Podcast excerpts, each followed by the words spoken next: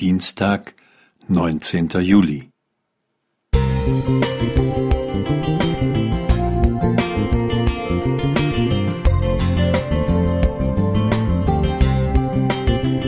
Ein kleiner Lichtblick für den Tag.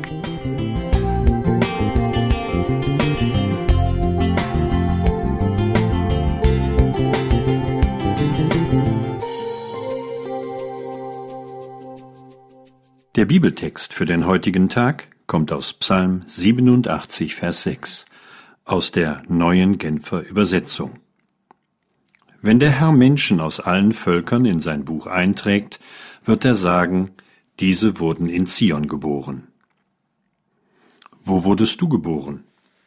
Mein Geburtsort ist ein unbekanntes Dorf in der Lausitz.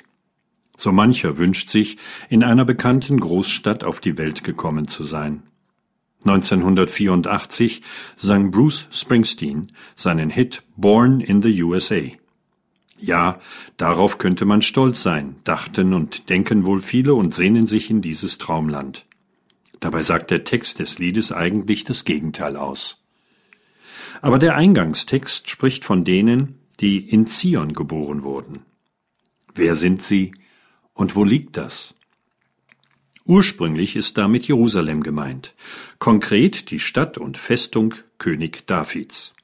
Doch inzwischen wird damit nicht mehr die alte und umstrittene Hauptstadt Israels bezeichnet, sondern das neue Jerusalem, das himmlische, auf das alle Gläubigen warten. Darin geboren zu werden, ist auf menschliche und irdische Weise nicht möglich. Es geht um die Wiedergeburt aus Wasser und Geist, wie Jesus Nikodemus einst erklärte, in Johannes 3, die Verse 3 bis 5. Wer das im Glauben erfahren hat, wird von Gott in das Lebensbuch eingetragen. Ich habe durch diese geistliche Geburt das Bürgerrecht im Reich Gottes und seiner Hauptstadt erworben. Es ist meine neue Heimat. Diese Chance haben Menschen aus allen Völkern. Die Psalmsänger zählen sogar die alten Feinde Israels dazu, Menschen aus Ägypten, Babel, dem Philisterland und aus Äthiopien. Psalm 87, Vers 4. Sie kommen nicht als Flüchtlinge, sondern sie sind Eingeborene Zions. Ich muss, besser gesagt, darf dermaleinst im himmlischen Jerusalem also mit vielen Überraschungsgästen und Bürgern rechnen. Es wird eine multiethnische Gesellschaft sein, und das im positiven Sinn, wie sie hier weder in den USA noch in anderen Ländern bisher zur Zufriedenheit aller gelungen ist.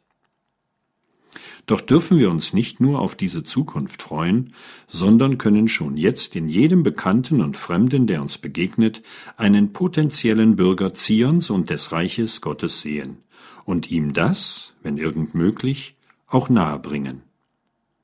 Joachim Kappler. Musik